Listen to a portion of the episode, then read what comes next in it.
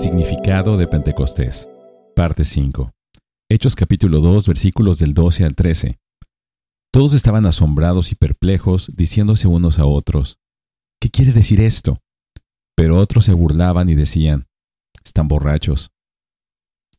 Este derramamiento inicial del Espíritu en Pentecostés estuvo marcado por tres fenómenos simbólicos.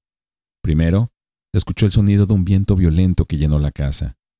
Luego, la señal visible de ascuas de fuego reposando sobre cada persona. Y finalmente, el milagroso hablar en lenguas extranjeras que nadie había aprendido previamente. El sonido del viento violento que soplaba era principalmente una imagen de un poder invisible. Como sabemos, el viento, que no podemos ver, ejerce un poder increíble cuando toma forma de un tornado o un huracán. En este caso, los discípulos escucharon el ruido, pero no hay indicios de que lo sintieran soplar. Era más bien un sonido milagroso que venía del cielo. El ruido fue lo suficientemente fuerte como para reunir a la multitud para saber qué estaba pasando. Las palabras hebrea y griega para viento y espíritu son las mismas.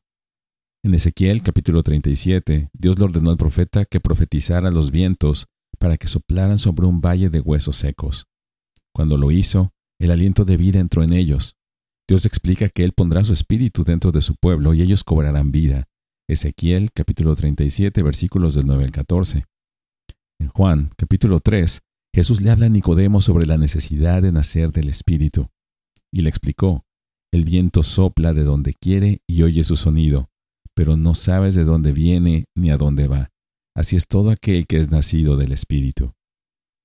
El Espíritu Santo, como el viento, es un gran poder, pero no podemos verlo, solo podemos ver sus efectos. Uno de sus efectos más poderosos es cuando imparte vida espiritual a los que estaban muertos en sus pecados. El segundo fenómeno fue la aparición de ascuas de fuego posándose sobre cada persona en la habitación. A lo largo de la Biblia, el fuego simboliza la santa presencia de Dios. Moisés en el desierto vio la zarza que ardía y aún no se consumía. Dios mismo estaba en la zarza. Después, Israel en el desierto fue guiado y protegido por la columna de fuego. Juan el Bautista predijo que Jesús bautizaría con el Espíritu Santo y con fuego.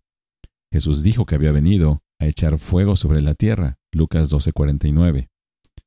El lugar final del juicio es el lago que arde con fuego por los siglos de los siglos.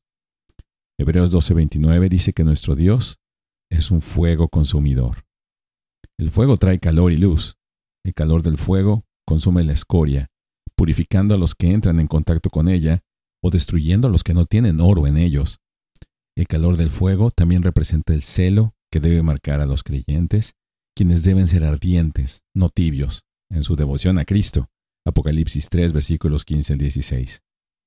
La luz representa la iluminación que Dios trae a aquellos en oscuridad espiritual.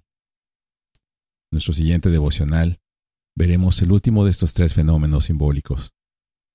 Hasta entonces, bendiciones.